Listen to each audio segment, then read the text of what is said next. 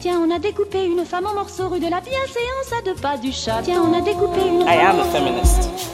Je vous obsède avec une Je ne constance suis pas conduit qui appelle quand même conduit l'admiration. d'une façon conforme à ce qu'on attend d'une jeune fille d'abord et d'une femme ensuite. I'm sorry that I didn't become the world's first black classic pianist. Des femmes artistes, activistes, politiques. On vit un temps fort du féminisme. People are suffering. People are dying. How dare you? On l'a demandé gentiment assez longtemps, maintenant il s'agit de l'exiger. J'irai où je veux, je tracerai ma route. La poudre, pour moi maintenant, ça devient une archive extraordinaire du féminisme euh, de cette dernière décennie. Quoi. Bienvenue dans la Boum. poudre. Welcome back to Collector's Closet, presented by the Ohio Lottery. Let's discuss my newest prize possession, this new $10 scratch off, the $500,000 Platinum Jackpot. The best method I've found so far to help it hold its value is to vacuum seal it. This thing cannot get scratched. What's that? Sorry, my producer's telling me the only way it could be worth up to 500 grand is if I do scratch it? Okay, well, in that case, definitely don't overprotect your $500,000 Platinum Jackpot scratch offs. Play them! Lottery players are subject to Ohio laws and commission regulations. Play responsibly. Je suis Lorraine Bastide et aujourd'hui, je reçois Kalika et Yel. Quand j'ai capté que tu pouvais raconter ça avec des notes en plus, je me suis dit, waouh! Parce que tu peux faire passer un message avec des vibrations en plus de, en juste l'écrire. Je me suis dit, c'est incroyable. Et après, quand j'ai découvert euh, euh, plus le côté visuel et tout, je me suis dit, mais tu peux encore plus faire passer le message. Il y a encore plus de nuances, de subtilité. C'est incroyable. Et c'est vrai que ça m'a vraiment sauvé la vie.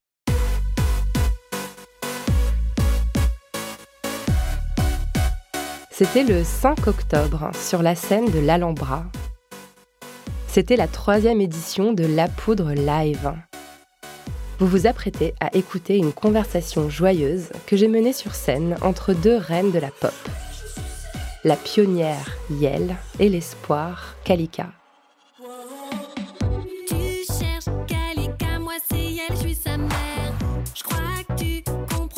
Ce que je voulais faire ressortir avec cette interview croisée, c'est l'idée de transmission, de mentoring. Les générations de femmes qui nous ont précédées nous ont ouvert la voie. Et nous, qui sommes aux affaires aujourd'hui, avons le devoir et la chance de tendre la main à celles qui arrivent après. Je crois que mes deux invités ont très bien incarné tout cela. Et puis après, Kalika s'est produite sur scène et c'était ouf, mais c'était pour celles et ceux qui étaient là, des os. Avec Yel et Kalika, on a parlé de club, de queer et d'écrire.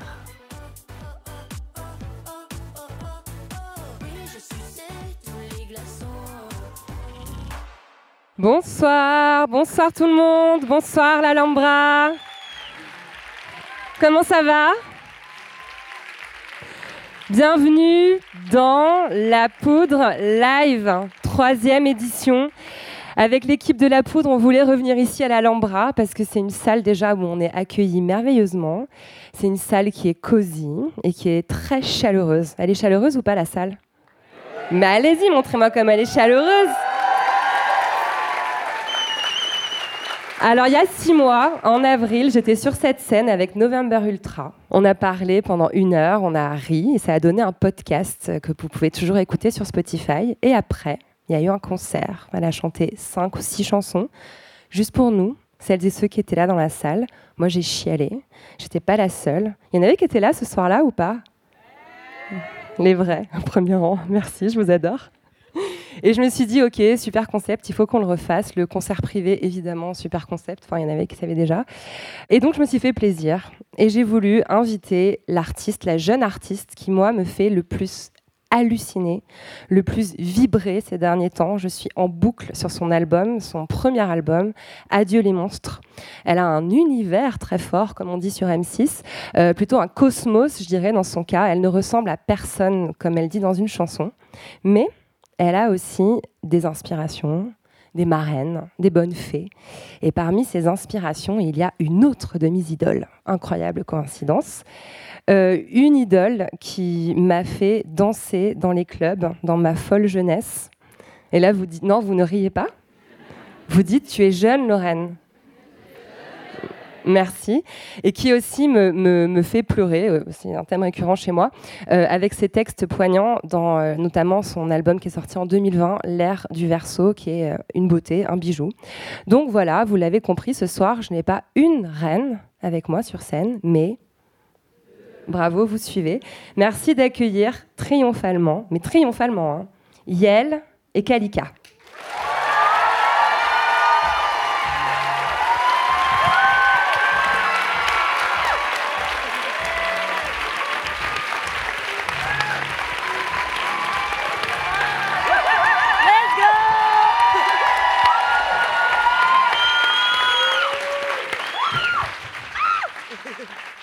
Merci d'être là. Franchement, j'ai j'ai 8 ans et demi, je suis groupie, voilà, je fangirl total. Nous Je vais hein, allumer la petite euh, lumière pour faire cosy. Petit mood. Bah alors merci d'être là, à toutes les deux. Merci Je- vais toi. commencer par une question, parce que là j'ai avec moi euh, Kalika et Yel, hein, mais j'ai aussi Mia et Julie.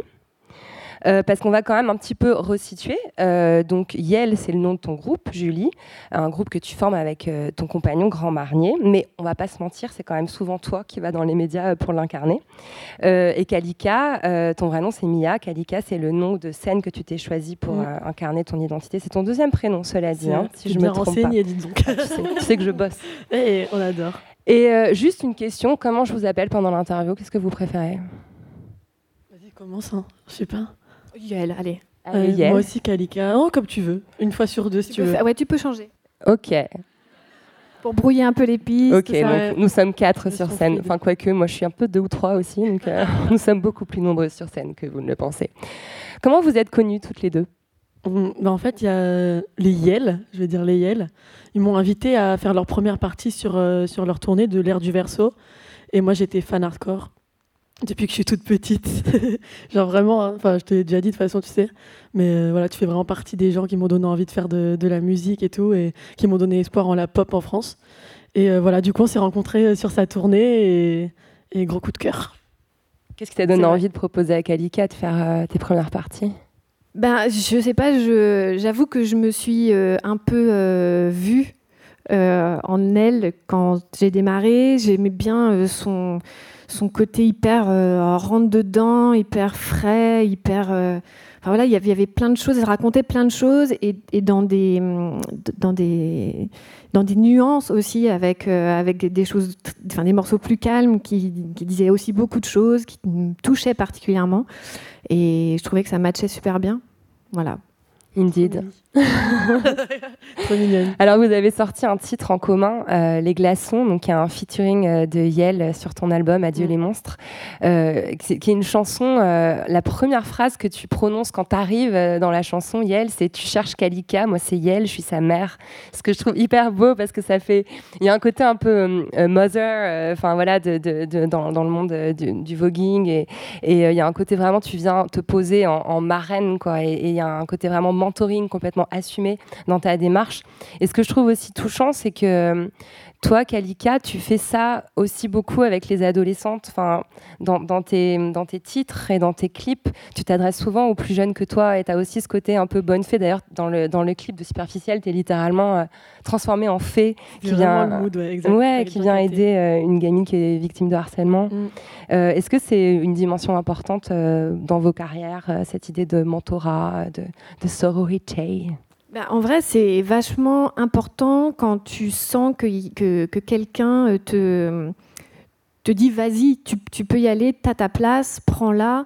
Euh, parce que quand tu démarres, en fait, tu sais pas trop où te mettre, tu sais pas trop euh, si, si tu es légitime, si est-ce que les gens vont aimer ce que tu fais, etc. Le fait de savoir que tu es un peu.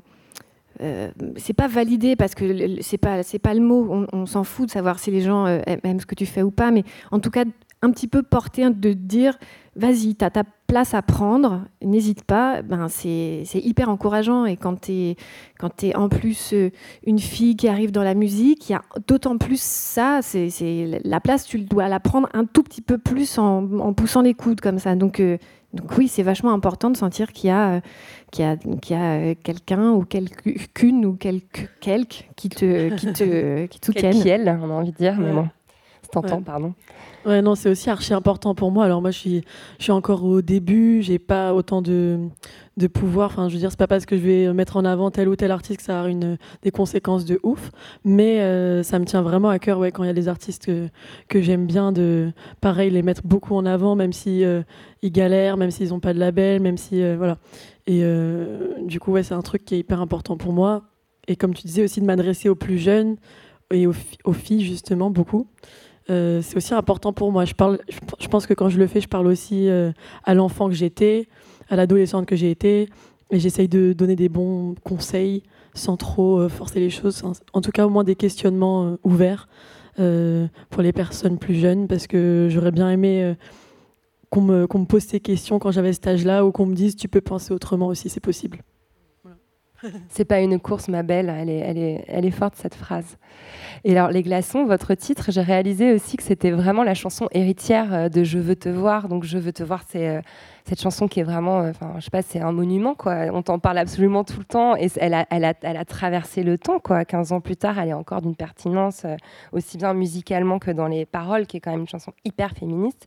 Euh, c'est une meuf qui clash des mecs en club et les glaçons, c'est des meufs qui clashent des mecs en club. Donc en fait, on en est toujours au même point. non, mais c'est Let's ça. go clasher les garçons Je rigole. Et, y a- et je, je trouve que finalement, cet exercice du clash, euh, il y, a, il y a pas mal. Enfin, j'en parlais tout à l'heure avec un, un- un- un adolescent auditeur de rap, et je disais en fait, dans les chansons de rap, on entend vachement souvent euh, euh, les, les mecs euh, clasher, euh, mais finalement, des, des meufs dans la pop qui ont cet exercice qui est vraiment un art. Quoi, de, il, y en, il y en a très peu finalement. Je sais pas s'il y a eu quelqu'un euh, entre vous deux. Je, je cherchais, je dois, je me qu'il n'y a tromper. pas beaucoup de bad bitch en France. Elles Voilà, sont pas encore trop bitch. montrées. Mais il y en a, il y en a, il y en a. Moi, mes copines, c'est toutes des bad bitch, hein, mais juste elles font pas de chansons. Non, mais ça coûte aussi de le faire, non? Ça coûte, euh, je sais pas, moi je j'ai jamais euh, regretté euh, quoi que ce soit. Euh, j'ai regretté au- aucun des choix que j'ai pu faire euh, dans ma carrière. Euh, évidemment qu'il y a des réactions euh, très positives et aussi très négatives. Et je me suis pris des grosses rafales. euh. Alors à l'époque, c'était à l'époque, parce que c'était en 2005-6, euh, il y avait moins ce truc de haters sur les réseaux sociaux. Alors il y en avait quand même et on les voit, et je les voyais. Mais moi, je me suis vite arrêtée de regarder euh, les commentaires. Donc, euh, je me suis assez vite coupée de ce truc-là et j'ai du coup euh, jamais, enfin, ça m'a jamais vraiment impacté. Euh, je comprends qu'aujourd'hui, tu sors un titre, tu peux, enfin, un titre comme ça, ou si je sortais Je veux te voir, enfin voilà, ou euh, là les glaçons, il y a, euh, y a, il peut y avoir un déferlement de, de violence, de haine. Et franchement, je sais pas si, euh, si, si je serais capable de- de- d'encaisser ça aujourd'hui. Parce que c'est- ça peut être vraiment euh, compliqué, en fait. Donc, euh, mais, mais voilà, l'époque était certainement un peu différente, même si c'est- pas si vieux. Et en même temps, il s'est passé tellement de, changé, de choses, tout a changé. Ouais. Donc, c'était quand même une période très différente. Les concernés n'ont pas trop kiffé quand même. Non, pas trop, non. Mais c'est pas grave. Enfin, voilà. Après, ils auraient pu, euh, ils auraient pu euh, attraper euh, la liane au vol et puis s'en saisir et puis on aurait pu s'amuser tous ensemble aussi et avoir du second degré. Mais non. C'était apparemment pas à Mhm. leur portée. Et toi, le, le fait d'incarner comme ça ce, ce retournement du, du stigmate aussi, enfin voilà, quand tu fais un titre euh, qui s'appelle Chaudasse, où Mhm. voilà, tu, tu viens retourner en fait les choses qu'on pourrait t'envoyer dans la figure, il faut avoir un certain courage, surtout dans l'époque euh, que décrit euh, Mhm. Julie, où en fait c'est une époque des cyberharcèlements et où vrai. tu t'exposes beaucoup, quoi. Bah, c'est vrai qu'en tout cas, maintenant, ces personnes-là, elles sont visibles. Enfin, tu peux pas échapper à, leur, euh, leurs commentaires, à leur haine. C'est-à-dire que je pense qu'avant, euh, tu n'avais pas des commentaires tout le temps, des messages dès que tu te réveilles, comme euh. Tout à l'heure, je reçois un message encore d'un fou, là. Bref, mais... C'était quoi C'était sorcière misandre? Sorcière, euh, je sais plus, un truc du genre sorcière misandre. Genre tout est vrai quoi? C'était quoi? Non, c'était pire. Non, il a dit un truc horrible, ordure. Non. Oui, c'était très très ordure. trash. mais euh, ouais, ça demande du courage, mais en même temps, euh, quand tu sais pourquoi tu dis les choses, euh, ça, enfin, c'est pour ça que je pense qu'on fait de la musique. Moi, c'est pour faire passer des messages avant tout, parce que j'avais aussi, c'est vrai, euh, la rage de plein de choses, j'avais besoin de, parler, de m'exprimer, et c'est pas toujours simple de le faire dans la vie de tous les jours aux personnes concernées, et parfois de le faire dans l'art, c'est d'un coup, c'est un peu une safe place où tu as l'impression que tout est possible et que tu peux tout dire. Et une fois que ça sort, tu te rends compte que non, tu peux toujours pas tout dire, mais il faut quand même le faire jusqu'à ce qu'ils finissent par comprendre. Et euh, c'est ce que je compte faire, hein, continuer jusqu'à ce qu'ils finissent par comprendre. C'est tout ce qu'on veut. Je crois que ça s'applaudit. Bon, on, va revenir euh, sur tout ça. Euh, avant ça, je voulais quand même, euh, excuse-moi d'avance Yael, mais on est à l'Alhambra. Et je sais que un... Pardon pour la, la tête que tu fais. Je vois que le trauma n'est pas réparé. J'ai parlé de mon trauma à Mia tout à l'heure. Mais t'en as parlé dans on un va faire une podcast. petite séance de psy. T'en as parlé dans un podcast euh, sur euh, l'art d'échouer, qui, était, qui est d'ailleurs un très bon podcast où on, où on apprend que l'échec euh, n'est pas euh, synonyme de vous êtes une grave, merde, mais ouais. on s'en relève. Voilà. Et Qu'est-ce qui s'est passé à l'Alhambra? Si tu veux bien en parler. Je veux bien en parler, oui. Euh, ce qui s'est passé à l'Alhambra, alors c'était euh, en 2000, je pense 2012, c'était à la fin de la tournée de Safari Disco Club et on rentrait d'une tournée aux États-Unis qui était épuisante. On avait tourné aux États-Unis et en Amérique du Sud et on était euh, extrêmement fatigués, mais on voulait quand même terminer par une date parisienne. Et on est arrivé, on a atterri et on a enchaîné une journée sur des interviews, euh, des balances, etc. Et en fait, moi, j'étais malade, déjà presque à faune. Et puis, euh, je me suis dit, non, non, allez, on y va, on le fait, on le fait, euh, on fait ce concert. Et, euh, et c'était horrible. C'était un concert d'une violence. Enfin, pour moi, je l'ai hyper mal vécu euh, parce que je me suis débattue avec ma fatigue, avec ma voix pourrie, avec euh, voilà, avec euh, avec tout ça. T'as envie de faire bien et puis tu n'y arrives pas. Tu, tu, trouves jamais, tu rentres pas dans le concert. Enfin, c'était tout était compliqué. Et puis, euh, et puis il y avait plein d'éléments en plus. Le concert a été filmé, donc tu as une double pression. Et puis, il y avait un troisième élément perturbateur. On, on avait un fan un peu hardcore qui était, il se reconnaîtra, qui était euh, au là, concert. Ça se trouve, il est là ce soir. Non, je ne crois pas. Il m'aurait prévenu. Mais Il revient là tout devant. mais si- et il est là. Et, et en fait, il était au premier rang, il était sous, et c'était son anniversaire. Et en fait, il fait deux mètres, donc on ne voyait que lui. Et pendant tout le concert, il disait Julie, c'est mon anniversaire Et au bout d'un moment, évidemment, je lui ai dit Ok, c'est son anniversaire, on lui souhaite bon anniversaire. Là. Et hop, on passe à autre chose. Mais en vrai, c'était infernal et je l'ai engueulé à la fin du concert. Je lui dit putain, tu fais chier, en fait, on fait pas ça. Et il était là, pardon, là, je referai plus. Et c'est marrant parce qu'après, il s'est tenu à carreau, je le voyais, il était toujours au fond. Il m'a dit, t'as vu, ce soir, euh, j'étais sage. hein. Mais en fait, voilà, tout un tas de trucs ont fait que ce concert était, euh, super dur. Et en fait, j'ai mis vraiment du temps à m'en remettre. C'est con, hein, mais j'ai mis du temps à, à retrouver déjà physiquement ma voix. Il a fallu que je, que je travaille. Je suis allée voir un phoniatre. Enfin, j'avais des nodules. Il y avait euh, un vrai trauma physique. Donc, je l'ai réglé. Je m'en suis euh, débarrassée. Et, euh, et en, en même temps, bah voilà, je suis contente d'être là ce soir et d'exorciser un peu euh, ce, ce truc parce que j'y étais pas revenue en fait. à l'Alhambra. c'est la première fois que tu Voilà, reviens. C'est la première fois C'est que je rituel reviens. magique ce soir. Ouais, voilà. C'est on fini, va, on va, bon. on va falloir dématérialiser le truc, je sais pas, mais en tout cas, déjà, je suis très très contente d'être ici. Puis ça fait longtemps que j'ai j'ai pas été devant des gens, donc je suis un peu euh, stressée, un peu impressionnée. mais euh, donc voilà, je suis très contente. C'est c'est- c'est génial pour exorciser d'être avec vous et avec vous, bien évidemment. Ça s'applaudit aussi. July Non, mais ça m'a fait penser aussi à une dimension, je trouve, qui est finalement euh, assez peu commentée euh, du métier euh, 'fin, de, musicienne, de chanteuse, d'artiste qui se produit sur scène. Il y a un côté sportif de haut niveau. Je me rappelle d'un échange de textos de DM qu'on a eu à la veille de la cigale. Tu mais j'ai la grippe, je suis pas bien.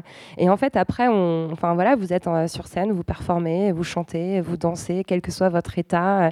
voilà, mal à la gorge, syndrome prémenstruel, grossesse. Vraiment. Fait. Une guerrière, quoi. Et, et cette dimension-là, euh, Kalika, toi, tu es un peu en train de l'explorer. Tu as fait 30 euh, dates cet été. Ouais, c'est ça, euh, ouais, festival à peu près cet été, c'était ça. Donc très intense, ouais, tu, tu tournes tout le temps, tu découvres euh, plein de publics différents, c'est aussi ça, c'est aussi la... Enfin, c'est- des doses de stress chaque soir parce que c'est pas c'est pas acquis entre guillemets. C'est pas comme les concerts en salle où les gens viennent pour toi et là tu peux faire ce que tu sais faire. Là c'est d'autres euh, c'est encore un autre état. Il faut aller chercher les gens, il faut les convaincre, il faut qu'ils tombent amoureux de toi direct et tout. C'est hum, beaucoup de stress et c'est vrai que parfois tu as tes règles, euh, elles sont douloureuses et euh, tu, tu vas chercher des ressources que tu pensais pas avoir. Donc à la fois genre c'est chiant et à la fois je suis en mode ah c'est cool, je me sens de plus en plus puissante aussi grâce à ça. Tu vois, donc euh, je trouve ça cool. Même la Cigale, euh, c'était la date la plus importante pour moi. C'est ma salle préférée à Paris. C'était la première fois que je la faisais en headline et tout. Et j'étais malade à la mort, euh, cracher du sang. Je me sentais maudite. voilà. J'étais en mode, c'est pas possible et tout, tout est contre moi. Et en fait, je suis allée chercher encore plus loin en moi que ce que je pensais avoir. Et, et du coup, finalement, c'est un mal pour un bien. quoi. Et donc, tu seras au Trianon le 29 février. C'est la oui. prochaine date. Prenez vos places si c'est pas déjà fait. Let's go. Euh, donc vous êtes des, ouais, vous êtes des, vraiment euh, des, des championnes de, de haut niveau, quoi. Et c'est d'autant plus impressionnant de vous avoir face à moi, franchement, je vous jure. C'est cool d'être sur scène, un peu sur un fauteuil calé, Ah papoter, grave, c'est trop bien. Moi, je recommande, hein, c'est c'est plus pratique de, de mon côté. Et donc, justement, on est dans la poudre. Et, euh, et dans la poudre, on essaye de revenir un petit peu en arrière. C'est aussi le principe de l'émission. Alors, c'est compliqué d'avoir cette euh, dimension intime de parcours avec deux invités. Et pourtant, j'ai trouvé beaucoup de points communs entre vous. Je pense que c'est pas pour rien aussi que vos œuvres euh, résonnent autant. Vous avez passé des enfances assez différentes. L'une en Provence, tu as grandi pas loin d'Avignon, je crois. Exact. Et euh, toi en Bretagne, donc pas le même coin géographique, à quelques années d'écart, mais il y a euh, des points communs dans votre enfance, notamment la présence très tôt euh, de la musique, qui est intervenue, je crois, quand vous étiez toute petite, par, vos parents, par votre entourage, et aussi des figures maternelles féministes. Et je me suis demandé finalement euh, s'il n'y avait pas une explication dans le fait que vos premiers titres soient des titres hyper affirmés sur le plan du, de l'empouvoirment euh, féminin euh, par l'influence de vos, de vos mamans féministes. Euh, bah moi, c'est un mélange de plein de choses. C'est-à-dire que ma grand-mère, elle avait clairement. je sais pas si elle savait qu'elle était féministe, mais pour moi, elle était archi-féministe, badass, et elle m'a beaucoup inspirée dans, dans tout ce que j'ai pu faire et dans tout ce que j'ai pu dire, et dans la façon de dire les choses aussi. Et euh, à la fois, j'étais dans un univers euh, archi-misogyne quand même, hein, qu'on se le dise. hein. C'était pas si féministe que ça chez moi. Euh, et justement, je pense le fait d'avoir vu très près. cette violence et cette haine envers les femmes, etc., bah, et de- de- de- d'être rabaissée comme ça depuis toujours, ça a aussi éveillé un truc en moi où je me suis dit non, non, non, non je vais pas me laisser faire. quoi. Donc, euh, c'était pas tant le côté euh, féministe qui régnait finalement euh, en vrai dans mon enfance, même si j'ai eu euh, cette grand-mère qui était archi puissante et en plus pour son époque, elle a été patronne de bar, elle faisait les marchés toute seule le matin, elle partait avec son, son gros camion, elle a eu quatre enfants avec trois maris différents, plein d'amants. Elle me racontait, elle était très libre. Et ça lui a beaucoup coûté. Mais au moins, elle a toujours été libre. Elle a toujours mené sa vie comme elle voulait la vivre.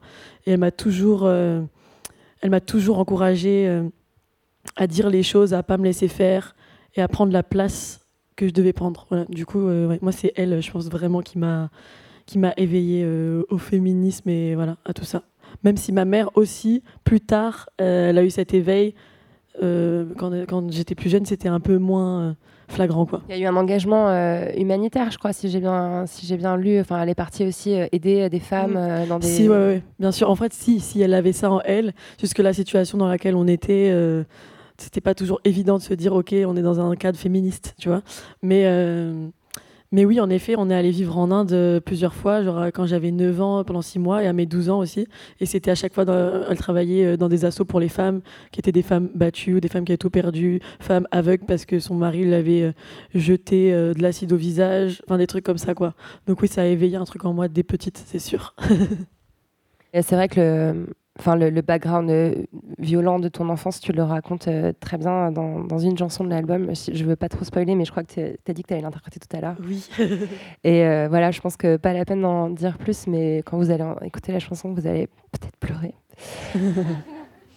Et toi, et toi, Yael, ça- cette, le féminisme, il était aussi présent en toi dans, dans l'enfance? Parce que c'est pas forcément évident pour des gens de notre génération. Ouais. C'était quasiment absent hein, dans notre enfance. C'était absent et en même temps, euh, c'était euh, distillé, c'est-à-dire que c'est pareil, on ne disait pas vraiment le mot, c'était pas, on parlait pas de féminisme. Enfin, moi, je, me rappelle quand j'étais petite ou ado, on n'évoquait pas ça, mais moi, j'ai grandi dans une famille avec un papa musicien et une maman euh, éducatrice, et en fait, j'avais des parents qui étaient très indépendants. Donc moi, c'est plus ça, je pense, qui m'a, m'a, s'est ancré en moi, c'est l'indépendance, parce que j'ai toujours vu mes parents être un couple. Ils n'étaient pas mariés, euh, ils partaient en vacances des fois chacun de leur côté, euh, ils faisaient des trucs, ils avaient et des copains euh, chacun de leur côté et ensemble. Enfin, ils étaient vraiment très indépendants. Et ma mère, elle bossait. Enfin voilà, mon père, il pouvait partir en tournée, etc.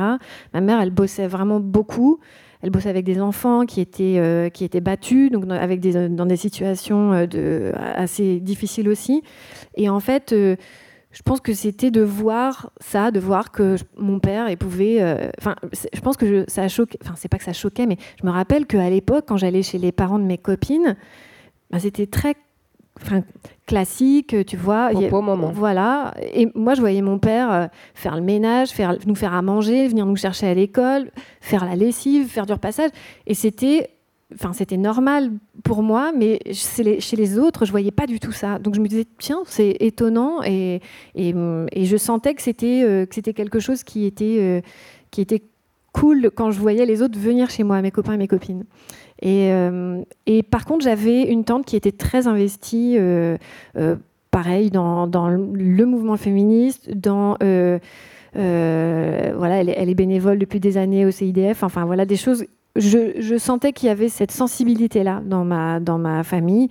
Et je pense que voilà, j'y suis venue, les lectures peut-être aussi, qui, qui, qui, voilà, qui étaient laissées sur les tables, ben, finalement, tu voilà, tu t'y- intéresses. Et puis, et puis euh, ça t'ouvre, euh, ça t'ouvre l'esprit. Et puis après, il y a aussi les rencontres un peu plus tard, à l'adolescence. Je pense qu'il y a peut-être des amis qui m'ont, aussi, euh, qui m'ont aussi marqué, qui ont fait que je me suis dit, ah ouais, l'engagement euh, politique. Ou moi, je me rappelle faire beaucoup de manifestations quand j'étais au lycée, quand j'étais à la fac, et justement voir des, filles prendre, le lead. Et en fait, c'était vachement inspirant en fait de voir, euh, de voir des filles euh, y aller quoi. Donc je pense que c'est tout, enfin c'est un ensemble de choses. J'ai aussi noté euh, chez toutes les deux un, attachement aussi assez fort à l'enfance. Vos, univers, ils, ils- ils vont chercher pas mal de codes de l'enfance, aussi bien dans, les- dans vos dans vos caractères, enfin les personnages presque que vous incarnez sur scène et, dans vos clips.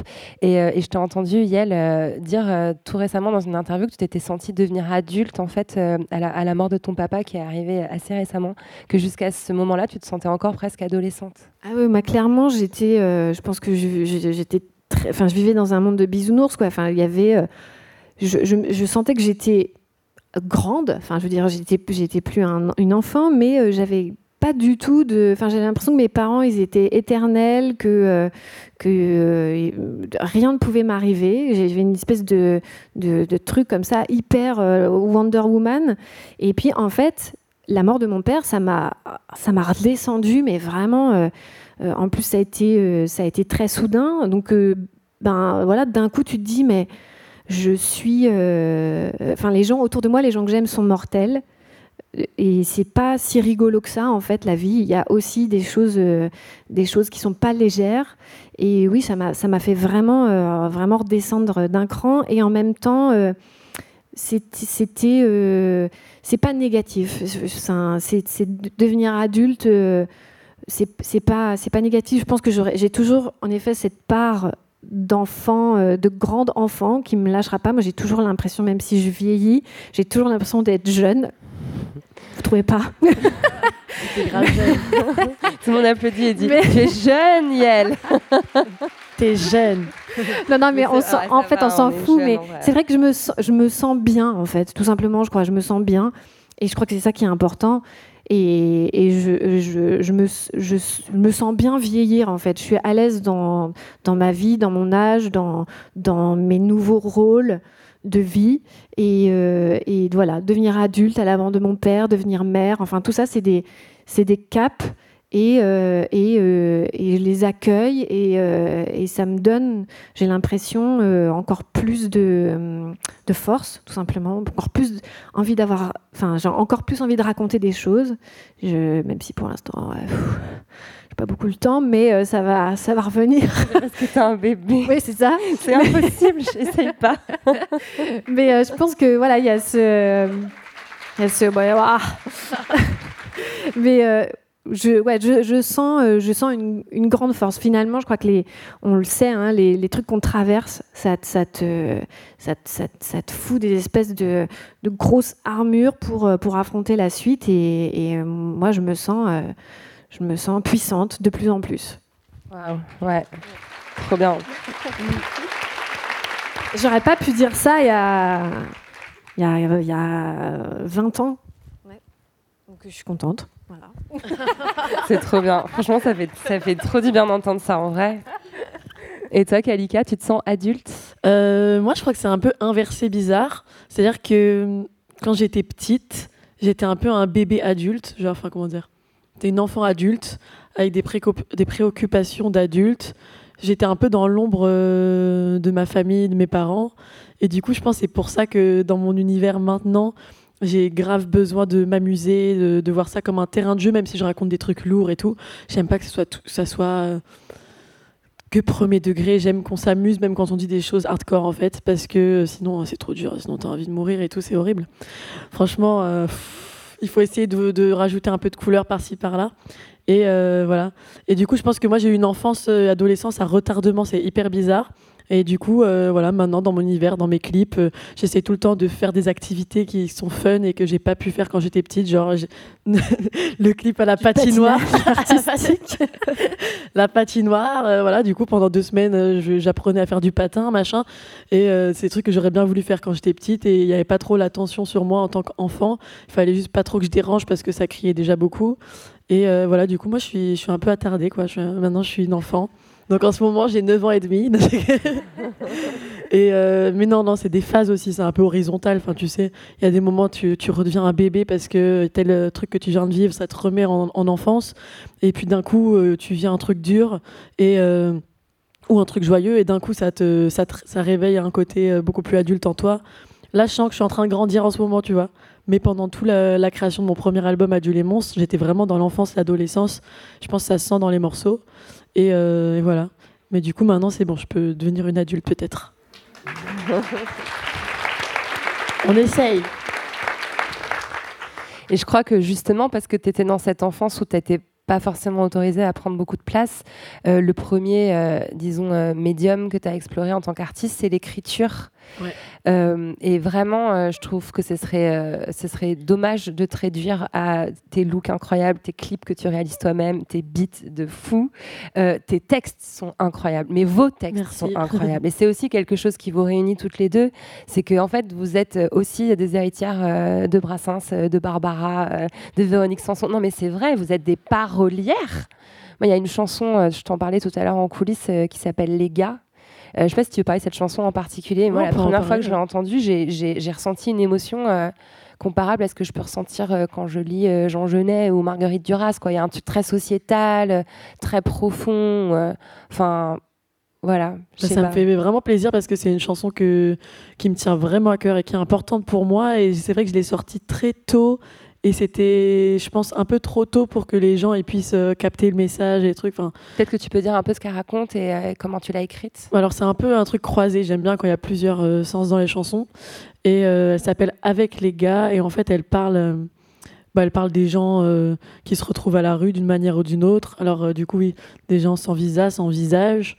Et euh, elle s'appelle Avec les gars pour une certaine raison, parce que justement, ma grand-mère, avec qui j'ai en partie grandi, elle, euh, elle était aussi bénévole euh, dans un truc qui s'appelle le Mas de Carl euh, vers chez nous. Et elle, vivait dans une caravane juste à côté et elle allait cuisiner et c'était beaucoup de gars. Du coup, elle disait On va avec les gars, on va boire le café avec les gars. Et c'était que des gars qui, avaient perdu.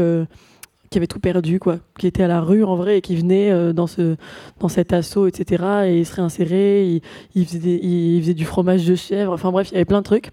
Et euh, ça m'a vachement marqué quand j'étais petite. Du coup, j'ai voulu en faire une chanson et parler de, de ces personnes euh, qu'on voit plus.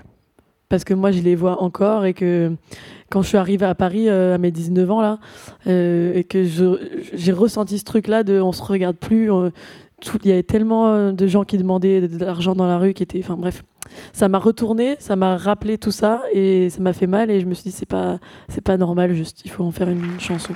Et tes chansons elles commencent toujours par les textes? Je crois que tu écris encore beaucoup. J'écris tout le temps c'est vrai que tout a commencé même euh, par l'écriture. hein. Je pense que dès, que, dès le CP, quand j'ai appris à écrire, bah, j'avais déjà des, journaux intimes et j'écrivais et je retrouve, j'ai retrouvé des traces. Alors j'écrivais n'importe comment, mais, mais je, je disais tout le temps, euh, enfin je parlais beaucoup d'injustice et tout, déjà quand j'étais petite. Et euh, après, quand j'ai capté que tu pouvais raconter ça et avec des notes en plus, je me suis dit, waouh, parce que tu peux faire passer un message avec des vibrations en plus de, en plus de juste l'écrire. Je me suis dit, c'est incroyable. Et après, quand j'ai découvert euh, euh, plus le côté visuel et tout, je me suis dit, mais tu peux encore plus faire passer le message. Il y a encore plus de nuances, de subtilité. C'est incroyable. Et c'est vrai que ça m'a vraiment sauvé la vie. Ouais, franchement, euh, sans ça, je sais pas trop comment j'aurais fait. C'est pour ça que je, me, je pense souvent aux gens qui n'ont pas une passion ou un, moyen d'exorciser, je me dis, putain, ça doit être vraiment, vraiment compliqué. C'est pour ça que j'ai envie de faire des chansons qui parlent de tout ce qu'on qu'on vit, tout ce qui nous traverse, etc. Parce que je me dis aussi, les gens, euh, on, vit tous, on vit tous et toutes les mêmes trucs, donc au moins, ils se sentiront, elles se sentiront peut-être moins seules. Et moi aussi, ça me fait me sentir moins seule, donc c'est cool. J'ai dit des dingueries là. T'as quel rapport, toi, à l'écriture, Yel bah, moi, c'est particulier. Je prends beaucoup de, je prends beaucoup de notes et finalement, euh, j'ai, enfin, je m'en, c'est pas que je m'en sers pas, mais j'ai l'impression que c'est, c'est, c'est plus, c'est distillé un petit peu. C'est, je, je, je, vais prendre des choses après et comme on coécrit les textes avec Jean-François, on, parle, on se dit tiens et on essaye. On, on donc des fois, on, c'est un peu comme un puzzle on prend des bouts chez lui, on prend des bouts chez moi, on les, mélange, on essaie, ça marche pas, on essaie d'une autre manière et, voilà. Et, et donc c'est, c'est c'est finalement, j'ai l'impression d'écrire beaucoup, mais finalement de ne retenir que des des, éléments. C'est pas, je vais, je, finalement, rarement je prends euh, quelque chose d'entier. Je vais, je vais poser plein de trucs et puis sélectionner des, des parties. Et, et, puis on aime bien, parce qu'on aime bien ça aussi avec, euh, avec Jean-François, avec Grand Marnier, on aime bien le, trouver la, la punchline. qu'est-ce qui, comment on va pouvoir exprimer ce truc de la manière la plus forte pour que ça soit impactant que les gens se, prennent la, phrase comme un peu une claque, quoi, et que ça, que ça, les, que ça leur reste. Moi, j'aime bien, euh, j'aime bien euh, que, ça devienne presque des, des, citations, que ça, que, ça, que ça accompagne les gens dans leur, euh, dans leur quotidien, dans leur vie, dans leurs expériences, dans leurs douleurs, dans leur joie, enfin, que ça, que ça puisse être comme des espèces de petits mantras presque qui puissent se trimballer avec eux parce que, euh, enfin, je sais pas, moi, c'est comme. Euh, euh, par exemple, enfin, c'est un, c'est, par exemple, ici et maintenant, c'est une chanson qu'on a faite il y a, quelques années, et, c'est, c'est une magnétiseuse qui nous a parlé de ça, parce que elle sentait qu'on avait du mal à être dans l'instant présent. Elle nous dit vous êtes trop dans le passé ou trop dans le futur à vous projeter, nanana. Et puis elle nous a dit essayez de vous, quand vous êtes là, là en ébullition, essayez de revenir, revenir au moment, toujours revenir au moment, ici et maintenant, ici et maintenant.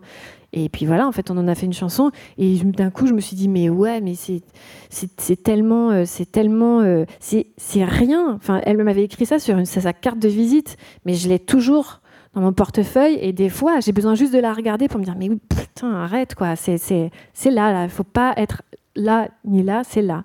Et c'est et, des fois ça change toute ta perception de, de, de, la vie et de ce que tu vis. Et ça, ça dédramatise aussi des, des, des moments euh, hyper difficiles parce que tu sais que ici et maintenant ça dure pas non plus forcément. Et que ben des choses douloureuses elles, elles passent euh, et tu t'en débarrasses. Et puis voilà c'est euh, on move on quoi mais il y a aussi ce rapport intéressant à la langue française. Euh, c'est quelque chose quand même qui est aussi admirable. Euh, enfin, euh, juste en plus dans les années 2000, il y avait quand même la plupart des groupes français. C'était l'époque aussi de Phoenix, Daft Punk et tout, qui était tout le monde en fait jouait à être américain. et d'ailleurs, le paradoxe, c'est que tu as toujours chanté en français et en fait, tu as peut-être eu un accueil plus chaleureux et plus enfin voilà, tu as une fanbase de malades outre-Atlantique. Et cet attachement à la langue française, euh, pourquoi il était important pour toi? Euh, Je voulais parler aussi de l'ère du verso, euh, qui est vraiment un album assez incroyable. Là, je l'ai réécouté. C'était mon album de confinement. Je t'avoue. Je pense que, bon, ap- après, peut-être un peu point douloureux, parce que donc, oui, il est sorti en 2020. Ouais. Dommage. Mais merci, parce qu'il m'a vachement accompagné. Avec Et il y a aussi euh, une, une maturité, une nostalgie, et aussi ces très, très beaux textes, quoi, qui racontent, bah ouais, grandir, euh, vieillir, euh, apprendre. euh. Bref, cet attachement au français et ces textes en français, pourquoi tu as toujours tenu ce cap-là? Ben, je crois que c'était assez évident. Alors peut-être que parce que je viens de là aussi, parce que j'entendais mon père chanter en français et que et que on écoutait beaucoup de beaucoup de chanteurs français, des trucs locaux, de la chanson aussi de la chanson bretonne, enfin voilà en langue bretonne ou en gallo. Euh, et du coup, je pense qu'il y avait euh, cet attachement au mot et à trouver le mot juste. Et hum, moi, même si toujours, j'ai, enfin, toujours aimé euh, écouter des groupes en anglais, etc. Mais je comprenais pas tout le temps ou je comprenais pas les subtilités. Et en fait, je me voyais pas chanter en anglais et tu vois traduire un espèce de truc. Et puis euh, franchement j'avais un accent de merde donc ça, ça, aurait été nul. Et, euh, et donc voilà je me disais enfin on s'est dit enfin tout de suite ça a été évident de se dire ben non on va on écrit en français on peut être super euh, pointu et précis dans ce qu'on veut raconter. Et, et, et en effet il y avait très peu de pop en français euh, à l'époque. Et, aussi, on était très inspiré par la pop des années 80, par, euh, par euh, Jacquenot, par euh, Étienne Dao, par Lio. Donc moi, j'avais envie, de, j'avais envie de ça, j'avais envie de jouer avec les mots. Et, et en français, c'était possible. J'aurais pas pu le faire en anglais. C'est marrant, on te compare aussi parfois euh, à Niagara, euh, à Lio. Enfin, il y a comme un espèce de, de pont aussi qui est en train d'être fait euh, avec toute cette génération que tu viens de citer. Mm. et, et toi, Kalika? Moi, on me dit plutôt euh, Catherine Ringer. Ah oui, bien sûr, Catherine Ringer, évidemment, la coupe. Ouais, déjà, il y a la coupe et le côté. euh, ouais, J'ai la même tête qu'elle, je sais. Sa fille, c'est mon sosie, c'est choquant. Et euh, Catherine Ringer et Mylène Farmer, je sais pas pourquoi, à chaque fois on me dit ça. Pourtant, c'est pas pour le coup. Je pense que Catherine Ringer, il y a l'énergie scénique un peu, elle est faux folle, elle saute partout, machin. Et, euh, et Mylène Farmer, je pense que c'est plus le côté euh, un peu fashion, les coupes de cheveux. euh, Le personnage, le le personnage. euh. Ouais, mais c'est pas la même énergie quand même. Il y a un truc beaucoup plus doux chez elle. Et, et moi, je suis un peu plus, un peu plus vénère, quoi, je pense. Mais, euh, mais voilà, c'est les deux euh, de cette époque à qui on peut plus le, me comparer, j'ai l'impression. Et moi, je vois un autre point commun, euh, c'est que euh, malgré le fait que, que, vos textes, parce que c'est encore quelque chose que vous avez en commun, ont une connotation euh, plutôt hétéro, c'est quand même plutôt des histoires de garçons-filles, euh, vous êtes des artistes qui ont une dimension queer aussi, euh, aussi bien dans les personnes avec qui vous associez, enfin, je pense au clip de Noir où il y a Pounani, il y a des drag queens qui sont là, et, et voilà, c'est pas questionné, quoi, c'est juste euh, les personnes qui t'entourent dans, le clip. Euh, et voilà, il y a une façon aussi de, jouer avec le, le genre et, euh, et d'être dans un univers, enfin comme Mylène Farmer, quoi, qui est une, une icône euh, gay, alors que c'est pas du tout euh, ça qu'elle chante précisément, quoi. C'est vrai. Après, moi, je pense que je raconte pas que des histoires. Alors, que des histoires hétéros. Il y a un peu des deux. Mais c'est vrai qu'il y a eu beaucoup au début. euh, J'étais un peu énervée, donc j'ai plus parlé de ça, c'est vrai. Hector. Donc j'ai. euh, Comment il a pris cher, Euh, Hector il a pris cher, Hector. hein. bah, moi, je me considère euh, personne queer, tu vois, et je pense que j'ai jamais eu à le dire, à le, enfin, tu vois, le préciser pour que le public le sente, parce que j'ai clairement un public euh, queer. Ouais. depuis le début, depuis l'été est mort, avant même qu'il y ait des covers ou quoi, il y avait des performances euh, drag euh, sur mon premier single et, euh, et ça a toujours été euh, un honneur quoi. Je suis, ça me fait trop plaisir, ça me fait trop plaisir. J'ai trouvé, j'ai trouvé mes gens quoi. Genre personne me remet en question dans cette communauté. J'ai l'impression que je suis comprise, je me sens à ma place et c'est pas facile de se sentir à sa place quelque part quoi. Donc euh, vraiment je suis trop contente et c'est vrai que ton public euh, Julie c'est exactement ça aussi. Du coup bah c'était trop bien de tourner avec toi parce que les gens à chaque fois ils m'accueillaient euh, à bras ouverts quoi et ils captaient direct le délire quoi. Donc euh, c'est trop bien. Donc c'est vrai qu'on a le même style de public et tout donc c'est fou. Ouais. ouais, on applaudit euh, la communauté queer parce que c'est nos préférés, voilà, c'est tout. Rien à faire. Et d'ailleurs, en parlant de ce public, de ce lien aussi hyper fort que vous avez avec, euh, avec vos fans, le dernier titre que tu as sorti là récemment, c'est Top Fan. On, on sait voilà, que tu es très très suivi par des gens qui n'ont pas loupé euh, une seule de tes, de tes scènes euh, depuis, depuis 20 ans. Euh, non, pardon, j'ai dit 20 ans, mais c'est peut-être moins. Non, mais 20 ans. Ça 20 fait 20 ans. Et, euh, et- et toi, tu as, ce Kalika Gang qui est aussi ce, voilà, le, un- le premier titre de ton album. C'est la première chanson que tu chantes sur scène et tu revendiques aussi cette appartenance, ce groupe euh, Ouais. de, de- de- de personnes qui, qui te ressemblent, avec qui il y a, voilà, il y a, y a- y a la, la violence et la force de la musique, mais aussi vachement d'amour, vachement de bienveillance. Mm. Et, et je trouve que c'est intéressant de voir que vous avez ces fanbases, alors que du côté médiatique, j'ai l'impression que l'engouement, il est, il est moins. euh, Enfin, il est moins. euh, Enfin, c'est comme si vos fans venaient récupérer là où les médias sont en, train de failer, la je traîne. trouve. non, mais vraiment, moi, je, je trouve que la couverture médiatique euh, qu'il y a autour de ça, Kalika, elle est pas, elle est pas bonne, quoi. Moi, je passe mon temps à être vénère contre les médias, c'est ma spécialité. je comprends, je comprends. Mais enfin, voilà, on te résume euh, au fait que tu parles de sexe. euh, Il y, a, y a, je trouve, des, des, des endroits où on aurait dû parler de ton album où on n'en a pas parlé. euh, et, euh, et je me demande si c'est pas en fait soit l'un soit l'autre. Soit tu parles vraiment à une communauté, soit tu parles vraiment aux journalistes branchés. Et en fait, peut-être qu'il vaut mieux euh, parler au premier. Je sais pas. Moi, je pense que c'est mieux de parler aux gens en premier. Ouais. Et de toute façon, il y a un moment, ils ont plus le choix, ils suivent, tu vois. T'as Pas, on n'a pas forcément besoin d'eux, je crois. Parce que c'est pas des gens qui nous comprennent. Ah, c'est donc, bien la euh, preuve que non, ouais. Tu vois, c'est ça. D'une manière ou d'une autre, euh, voilà, tu, tu, tu trouves la porte d'entrée. C'est juste euh, plus long, plus difficile, mais en même temps, tu es plus musclé à la fin, tu vois. Donc, du coup, euh, tu comprends pourquoi tu passes euh, telle et telle étape, tu grilles rien, tu es solide.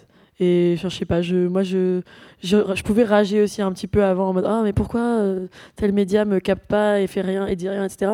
Maintenant, je suis en mode Ah, bah, c'est pas grave, c'est tant mieux, tu vois. Parce que du coup, je travaille encore plus pour faire ce que je veux. Et euh, quand on a rempli la cigale, sans radio, sans gros médias, bah, j'étais tellement fière. Je pense que si j'étais, si j'avais eu des radios directes, machin, et que j'avais eu la cigale comme ça, j'aurais, ça aurait pas eu le- la même saveur, tu vois. Et puis là, les gens, ils connaissaient pas genre un titre qui passe à la radio, ils connaissaient tous les titres. Et euh, c'était quelque chose de très pur. Et voilà, je l'oublierai jamais, quoi. Donc je préfère que ce soit plus long, plus dur, mais que ça soit euh, vrai et euh, bio, entre guillemets. J'adore. bio, et voilà, ça a plus de goût. C'est ça, c'est de l'agriculture raisonnée, quoi.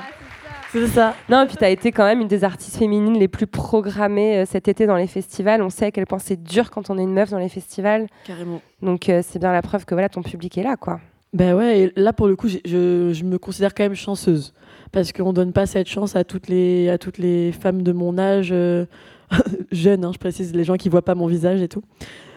femmes de mon âge, j'aurais pu avoir 70 ans, tu sais, d'un coup. On sait pas. 70 ans, je tourne encore. Mais il y en a peu sur scène, c'est vrai. il y en a pas beaucoup. Non, non, justement, les jeunes femmes et tout, on, a, on se dit, ah, bah, ça va pas forcément envoyer du lourd sur scène. Euh, souvent, on a l'image de la chanteuse française euh, derrière un piano avec la frange, euh, euh, jolie, etc. Non, mais c'est vrai. Et du coup, bah, je suis une des seules qui tourne énormément. Et des fois, je fais des, des coplateaux avec des, des rappeurs qui sont hyper vénères et tout. Au final, ils ont toujours l'air vénères, mais ils font beaucoup de balades, hein, j'ai remarqué. D'ailleurs. Beaucoup de balades. Et euh, donc voilà, je sais pas, j'ai divagué là. Mais, euh, mais j'ai de la chance là-dessus. Genre, je me suis dit, ah, j'ai de la chance, j'ai travaillé, machin, machin. Mais quand même, euh, je, je connais plein de meufs qui sont fortes sur scène et qui tournent pas du tout autant que moi. Et je trouve pas ça normal, tu vois. T'es une vraie bête de scène. Ah, Il y a un truc vraiment particulier qui se passe quand t'es sur scène. Moi, je crois que c'est ça, hein, c'est que tu construis aussi, euh, euh, sans forcément passer par les médias, mais tu construis une, euh, une, une histoire avec le public, avec, euh, à part le live. Et c'est Mm. c'est ça qui fait que les gens viennent te voir et qu'ils reviennent te voir parce qu'ils ont passé un bon moment, parce qu'ils ont ils se sont sentis euh, hyper portés ou qu'il y a eu une énergie particulière. Et en fait, moi, je trouve ça trop bien de pouvoir, euh, enfin, tu vois, d'être touché par un artiste sur scène justement en festival, tu le connais pas, tu passes, tu, tu vois, tu vas d'une scène à l'autre et tu tombes sur un truc et ça te, ça t'emporte et c'est, trop bien. Et après, euh, voilà, tu, tu, tu commences ton histoire comme ça parfois avec, euh, avec des sûr. groupes. C'est sûr que c'est des, des moments beaucoup plus marquants quand tu rencontres un artiste euh, comme ça sur scène. T'as le full package, entre guillemets, et c'est pas juste un son que t'entends dans la voiture vite fait et que tu dis oh c'est sympathique, tu shazam et tout. Là, tu vois la personne, et tu t'entends son histoire vraiment et tu peux, leur, tu peux parler au public, etc. Donc il y a un truc euh, beaucoup plus fort. C'est vrai que quand l'histoire d'amour un peu euh, avec la personne, elle commence comme ça, bah, tu sais qu'il y a plus de chances que ça dure que l'inverse, c'est sûr. Mm.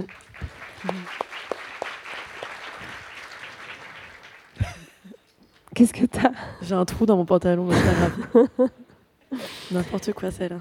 T'as ce sentiment aussi euh, que le fait d'avoir euh, été accompagné par euh, cette fanbase hyper forte, ça, ça, ça te donne cette puissance dont tu parlais tout à Ah l'heure? oui, ouais, complètement. Enfin, moi, j'ai vraiment l'impression de d'avoir, euh, que notre carrière, elle s'est construite, euh, elle s'est construite grâce aux gens, grâce au public. Il y a, aucun doute. On a, certainement euh, bénéficié à certains moments dans notre carrière justement d'une exposition médiatique, euh, mais moi, je suis jamais, j'ai jamais été vraiment playlistée en radio. Je veux dire sur des grosses radios qui te bastonnent toute la journée. Et, malgré tout, les, ben salles, on les, on- on les a remplies au fur et à mesure. Et puis c'est, hum, enfin c'est une, construction. A, je, trouve que c'est important de, d'y aller progressivement, de consolider les choses, que ce soit en France ou à l'étranger, de, de, venir une fois, de revenir et encore un peu plus, et de faire tel festival qui fait que tu voilà, c'est, il y a, voilà, ça, ça, ça se construit comme ça et ça te permet toi aussi de faire évoluer euh, ce que tu proposes aux gens, de faire évoluer, enfin, évoluer ton live. Enfin, même quand tu as un ou deux albums et que t'as pas, enfin, tu peux pas forcément faire euh, deux heures de concert, mais tu, voilà, tu peux, tu peux proposer euh, une, progression. Et c'est aussi pour ça que les gens ils viennent te voir parce qu'ils ils sentent qu'il y a une, euh, voilà, que tu grandis en fait, et tu grandis avec eux et puis tu racontes tes histoires, tu vis des choses, on vieillit tous, on- enfin, moi je suis trop contente. Enfin, je l'ai senti vraiment sur l'air du verso. Il y a, euh, la fanbase, euh, on va dire, qui est là depuis toujours, depuis longtemps, qui nous a peut-être redécouvert aussi, qui a peut-être lâché, le wagon à une époque, qui a pas, enfin, je sais complètement fou, il a été moins, euh, dans les médias aussi en, France, par exemple. Et, et puis, et puis il y a les les, petits nouveaux, il y a les petits jeunes qui sont, euh, qui sont là au premier rang et qui, ont, qui ont- qui ont 19 piges et qui, voilà, moi je suis hyper contente euh, qu'ils aient entendu euh, Je veux te voir quand ils étaient minots et puis qu'ils savaient pas trop ce qu'ils racontaient et puis que voilà, et qui, viennent le chanter, qu'on vienne le chanter ensemble, voilà, des années après. Donc c'est un vrai. c'est une vraie progression, c'est une vraie. Enfin, moi, je, suis assez, assez, assez sûre qu'il y a, euh, y a une solidité aussi à y aller de cette manière-là. Ça peut être hyper déstabilisant hein, d'avoir un, euh, un succès et puis, puis derrière pas grand-chose. Donc tu te fous la pression de ouf si tu dois revenir et que tu sais pas trop et attends et comment ça va se passer. Enfin, c'est, enfin voilà. Je crois que c'est. moi, je suis assez heureuse de cette, euh, de cette longévité et progression, tout simplement. Mais est-ce que la clé, c'est pas aussi le fait que tu as ton propre label Euh, Parce que j'imagine que tu échappes aussi à un certain nombre d'injonctions euh, probablement sexistes, euh, de- de- d'enfermement, d'étiquettes. Finalement, tu as aussi. Euh, Enfin, souvent, on entend des artistes femmes euh, raconter, je me rappelle en avoir parlé avec Iseult dans La Poudre, quoi, Ouais. où en fait, on, a, on te force à être quelqu'un que, que tu n'es pas. On veut te donner, euh, voilà, t'exotiser si t'es une femme noire, euh, te rendre vénère si tu fais du rap, euh, que tu montes tes seins si tu fais de la pop. T'as échappé aussi à tout ça, finalement. T'es pu rester toi, quoi. Oui, mais je pense parce que on avait euh, déjà à l'époque cette euh, conscience de pas vouloir s'enfermer. Alors on a, on avait, euh, on n'a jamais euh, signé des gros deals, tu vois. On ne s'est jamais dit on s'engage sur cinq albums avec tel label parce qu'on trouvait ça complètement aberrant et en fait on avait envie de garder notre liberté. Donc on se disait bah ok, on fait un album ensemble, on voit comment ça se passe et puis on verra pour la suite. Et en fait on a toujours travaillé comme ça jusqu'au moment où on a créé notre label, où on a ensuite euh, euh, produit, produit tout seul. Et, je crois que c'est cette indépendance qui a fait que, en effet, moi j'ai jamais j'ai plus souffert, on va dire, de situations de sexisme, etc., dans les médias que, euh, que dans les labels. Parce que euh, je pense aussi, euh, on, arrivait, on arrivait quand même à deux avec, euh, avec Grand Marnier, donc j'avais quand même un espèce de bouclier qui faisait que, que les gens ne se permettaient pas tout et n'importe quoi. Et puis, je pense que le fait qu'il y ait aussi Je veux te voir, ben, c'est con, mais les gens, ils, Ils avaient ils peur avaient peut-être un tu leur coupes le c'est ça que je... quick, quick. Donc, donc Ah, bien euh, joué. Donc je pense qu'il y avait, il y avait un peu ce truc genre, euh, elle a l'air gentille comme ça, mais elle est peut-être pas si gentille. Donc, euh, donc, euh, et on m'a jamais, on m'a jamais imposé quoi que ce soit. On m'a, on m'a, on m'a toujours laissé le choix. Mais je pense que parce que parce que euh, on est arrivé avec un titre, qui était un petit peu, un petit peu rentre dedans. Mais par contre, on a, en effet, et on a, j'ai essuyé quelques plâtres dans les médias parce que, euh, parce que même si euh, j'étais capable de, chanter Je veux te voir, ben, je n'étais pas forcément toujours à l'aise de répondre à des journalistes et, de me retrouver dans des situations où on me coupait la parole, où on, on m'expliquait la vie, etc. Ouais, ouais. C'est pour ça que la poudre est là. Merci Lorraine. Merci à toi. Uh, my pleasure. Et toi, Kalika, il y a des situations euh, dans ta carrière où tu t'es dit, voilà, là, je suis confrontée à, à un sexisme. Enfin, c'est quoi la situation la, la plus euh, violente que tu pu Il y en a eu euh, beaucoup, hein, franchement. Après, dans mon label, ils sont pas du tout comme ça. Ils m'ont capté dès le début. Je pense même ils, ils m'ont signé parce que euh, justement pour le, côté féministe de mon projet et tout, et parce que j'avais des choses à dire et c'était tout ce qu'ils voulaient. Ils m'ont toujours encouragé à, raconter mes histoires. Donc euh, franchement, merci à, eux, à elles et tout, ça fait plaisir. Mais euh, c'est vrai que sur le chemin, j'ai croisé plein de gens euh, pas très bien intentionnés, producteurs, en studio, pas ouf, etc. J'en parle dans un morceau qui s'appelle Te pue dans le noir. Sinon, même tout simplement quand j'ai. oui, pardon, c'est vrai qu'il s'appelle comme ça. Il est magnifique en plus ça ce pas. Je suis pas ta dans vrai le que moi, noir. ça me choque pas, mais c'est vrai. C'est vrai, je, je réalise là maintenant que je le dis. Te pue dans le noir. Let's go, c'est parti, bonne ambiance. Et euh, non, je l'ai ressenti à plein de moments parce que comme j'ai toujours su ce que je voulais faire, je suis très directive. euh, euh, j'ai mes objectifs, j'ai mes convictions. Et une fois que j'ai le truc en tête, il faut que je le fasse. Donc pareil pour les clips, etc. Je, je co-réalise avec, euh, avec mon meilleur pote, Mohamed Chaban.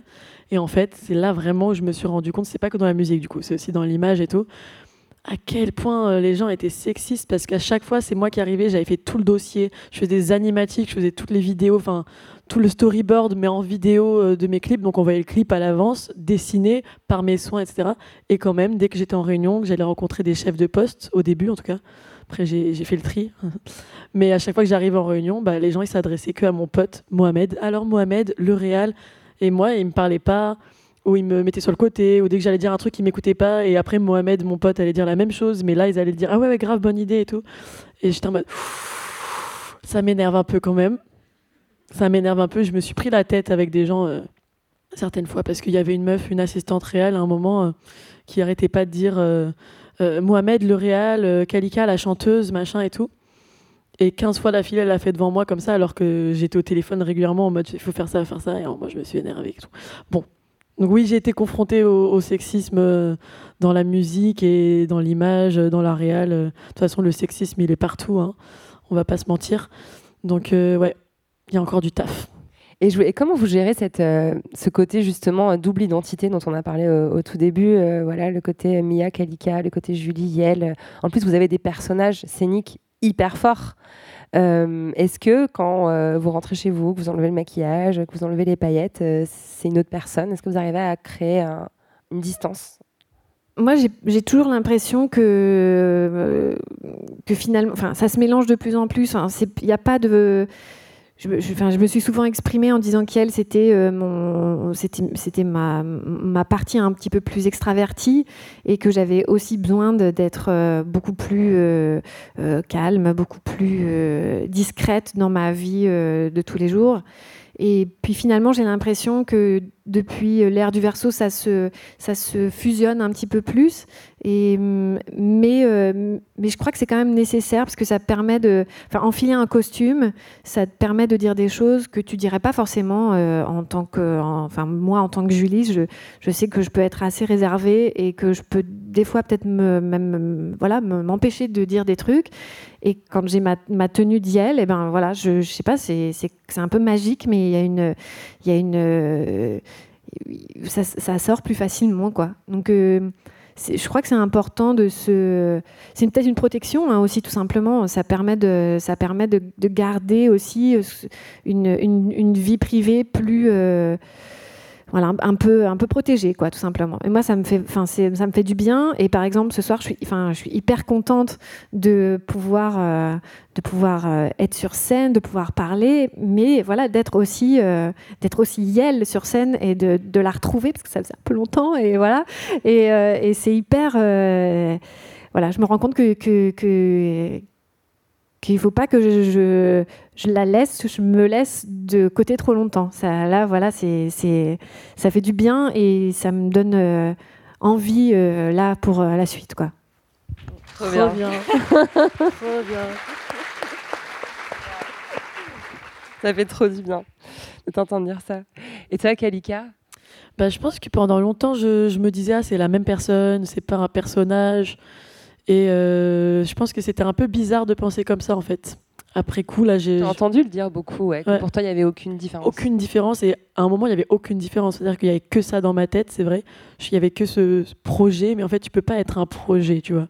C'est-à-dire que tu racontes tes histoires, mais tu peux pas tout le temps raconter tes histoires du passé et, être. euh, c'est un peu, un peu fucked up, je crois, au bout d'un moment. euh, il faut aussi avoir des moments autres que euh, ton art, la création, travail. C'est du travail aussi, quand même. Donc là, je suis un peu en train de, changer d'avis sur la question. Je pense que c'est pas forcément un personnage, mais c'est une partie de moi. Mais je suis pas que ça. Et euh, mais par contre, c'est vraiment une partie, comme tu disais, Julie, que j'ai envie de garder et jamais de laisser de côté euh, pour quelques raisons, quoi. Mais euh, ouais, voilà. Je sais pas si j'ai bien répondu à ta question. Tu as hyper bien répondu. c'est intéressant parce que tu es, en cheminement, en fait. Tu, tu- Ouais. tu découvres aussi la façon dont tu. euh, Peut-être que c'était plus facile de dire ça quand tu avais peut-être un, un public plus confidentiel aussi.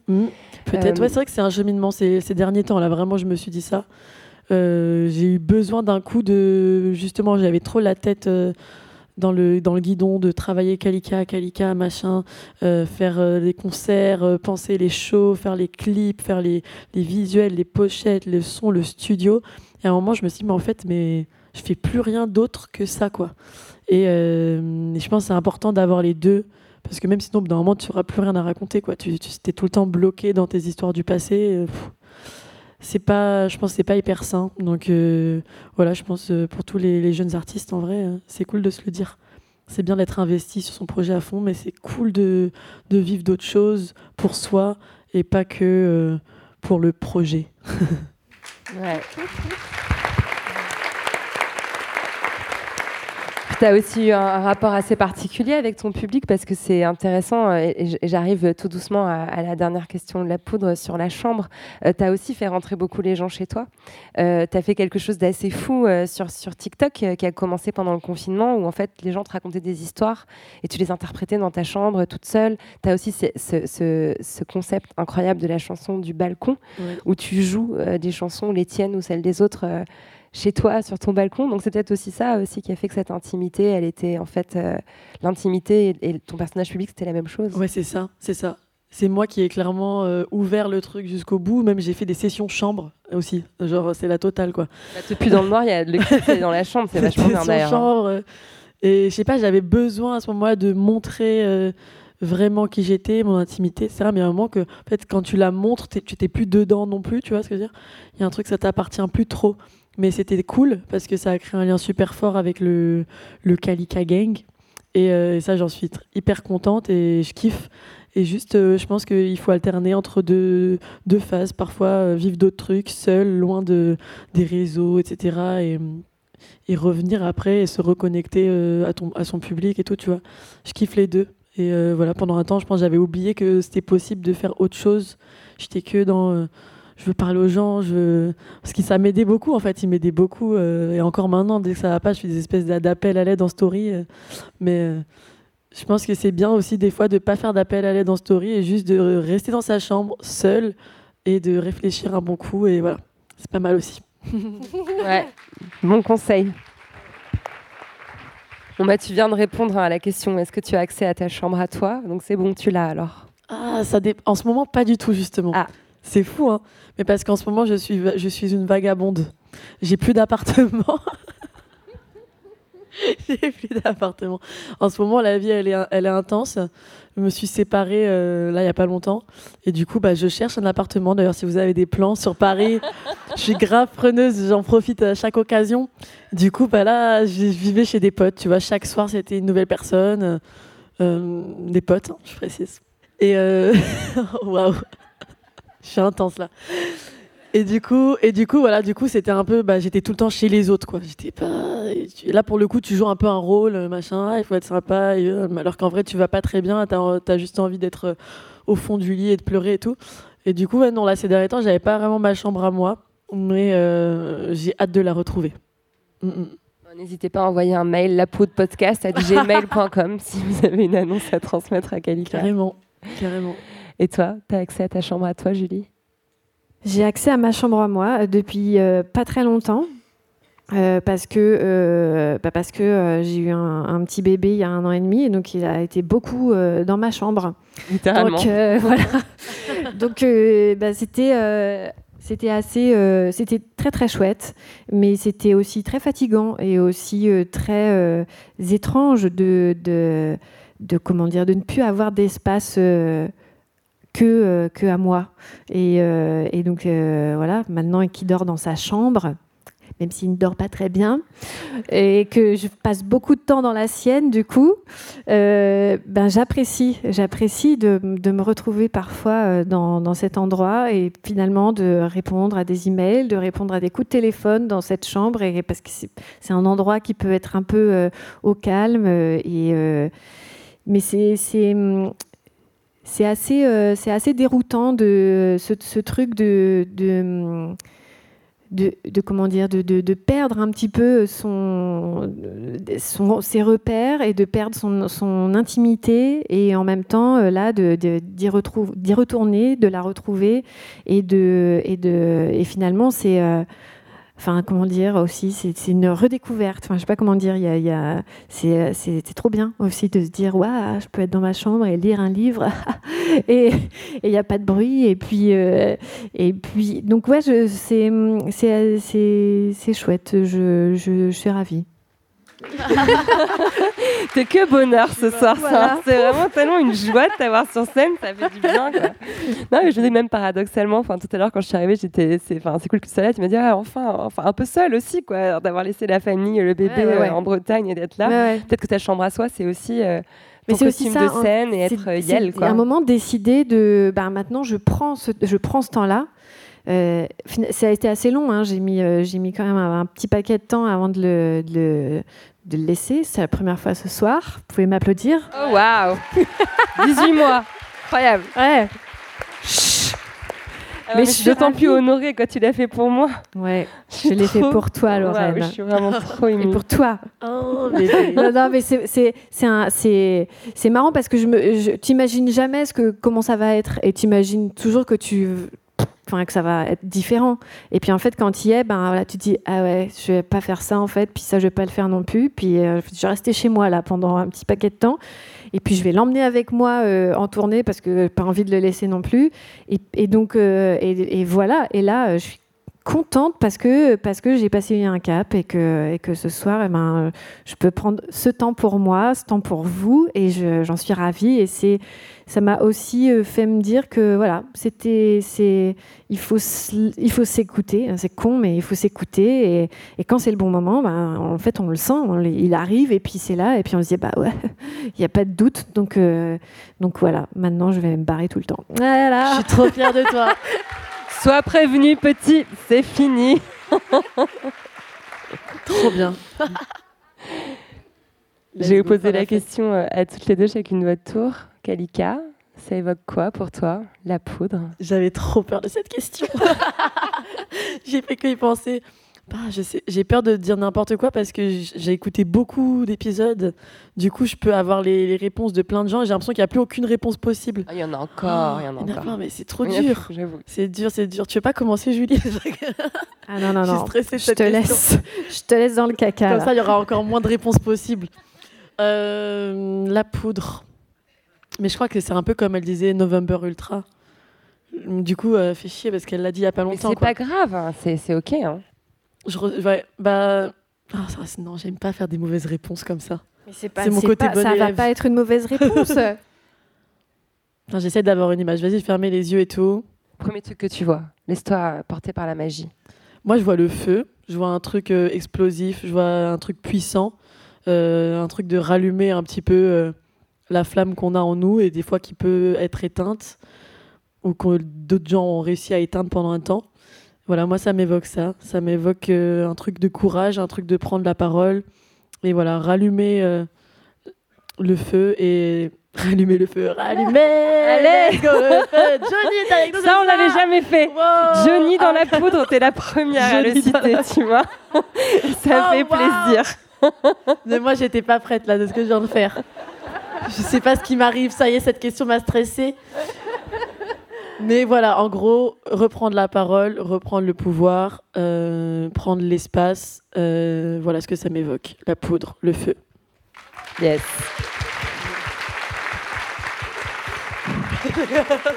tu vois, c'était pas si difficile. Ça va, ça va bien, ça s'est passé. C'était bien. On débriefera tout à l'heure.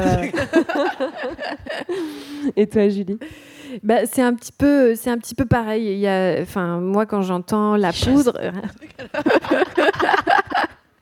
quand j'entends la poudre, pour moi c'est l'étincelle. C'est vraiment le, le truc qui te, qui va te, qui va te, qui va te faire partir. C'est- qui va te faire partir bien, hein, qui va pas te faire dégager, hein, mais qui va te faire démarrer.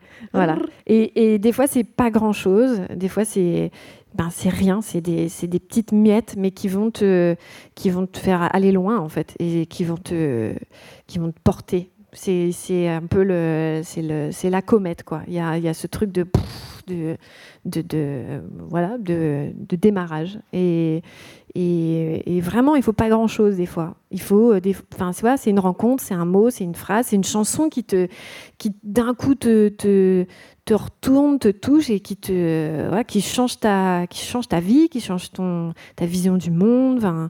Et c'est et c'est et c'est pas grand chose en fait.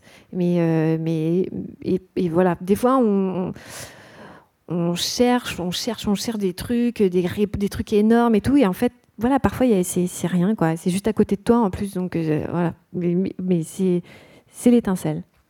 C'est magnifique. Si, merci. Ah, elle est trop Lorraine Je suis en train de fangirler, mais de ouf. Non, mais vraiment, merci infiniment à toutes les deux. Vous êtes euh, des immenses artistes et euh, enfin, j'en reviens pas que mon, mon travail soit de vous interviewer, quoi. Vraiment, merci, merci encore. Merci à toi. Merci. Merci à toi. Merci à vous. Ah, j'avoue, on voit les têtes des gens là.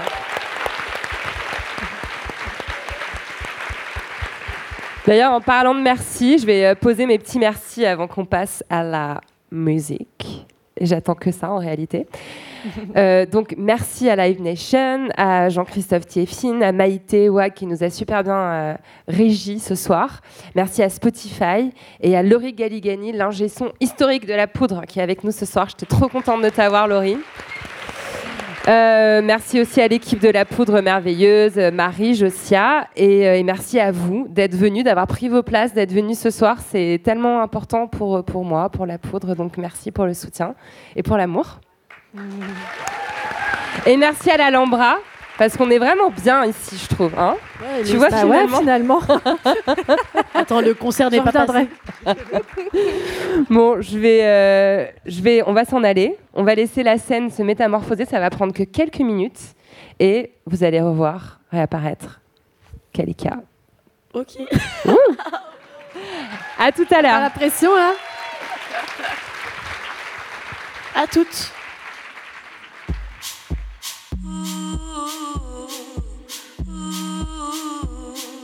Merci à Yel et Kalika d'être venus faire parler la poudre avec moi. La poudre est un podcast de Lorraine Bastide, diffusé en exclusivité sur Spotify. À la production, Marie-Laurence Chéry, assistée de Josia Rabaron. Au montage et au mixage, Marion Emery. Le générique est une création de Marion Emery et Lorraine Bastide sur une idée originale d'Aurore Mailleux et une musique de Bonnie Banane. Merci à l'Alhambra pour l'accueil, à Laurie Galigani pour la prise de son, à Live Nation pour la coproduction et aux équipes de Kalika pour le show. Vous pouvez retrouver la poudre sur les réseaux sociaux et nous y faire tous vos retours. Les livres associés à chaque épisode sont rassemblés sous le hashtag La Poudre Lit. Merci pour votre écoute, prenez soin de vous et surtout, surtout, continuez de faire parler la poudre.